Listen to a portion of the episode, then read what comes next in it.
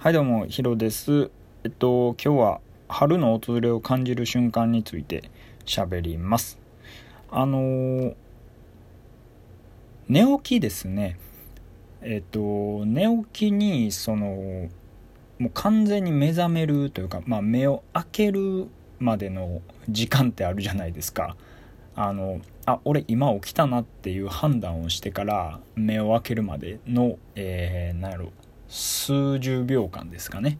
数十秒間っていうのがあるんですけれどももうその間になんか春を感じますよね。毎年。うん。っていうのがねあちょっと来たかも。で目つぶりながら思ってるんですよ。布団の中で。あ来てるわ。やばい。ちょっと目開けれるかな。このまま目開けたらえらいことになるんちゃうかって。いや、でも開けるん怖いな。でも、開けな会社行かれへんなとか思いながらね。でも、ちょっと開けたらやばいやろうな開けたら多分、地獄が待ってるんやろうなとかね。あ、ちょっとなんか、あムズムズするなみたいな感じですよね。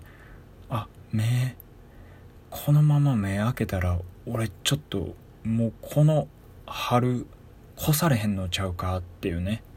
まあ、そんな感じですよね。で、まあ、目に気づいたらねえっとどうやら鼻の方も来てるんですよね。ん？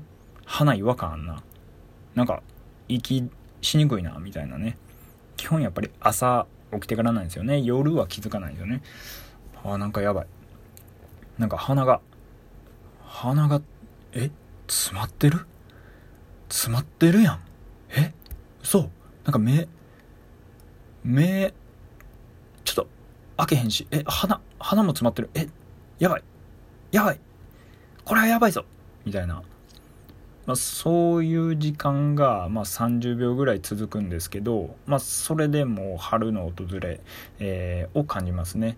あの僕が春夏秋冬の中で最も嫌いな季節。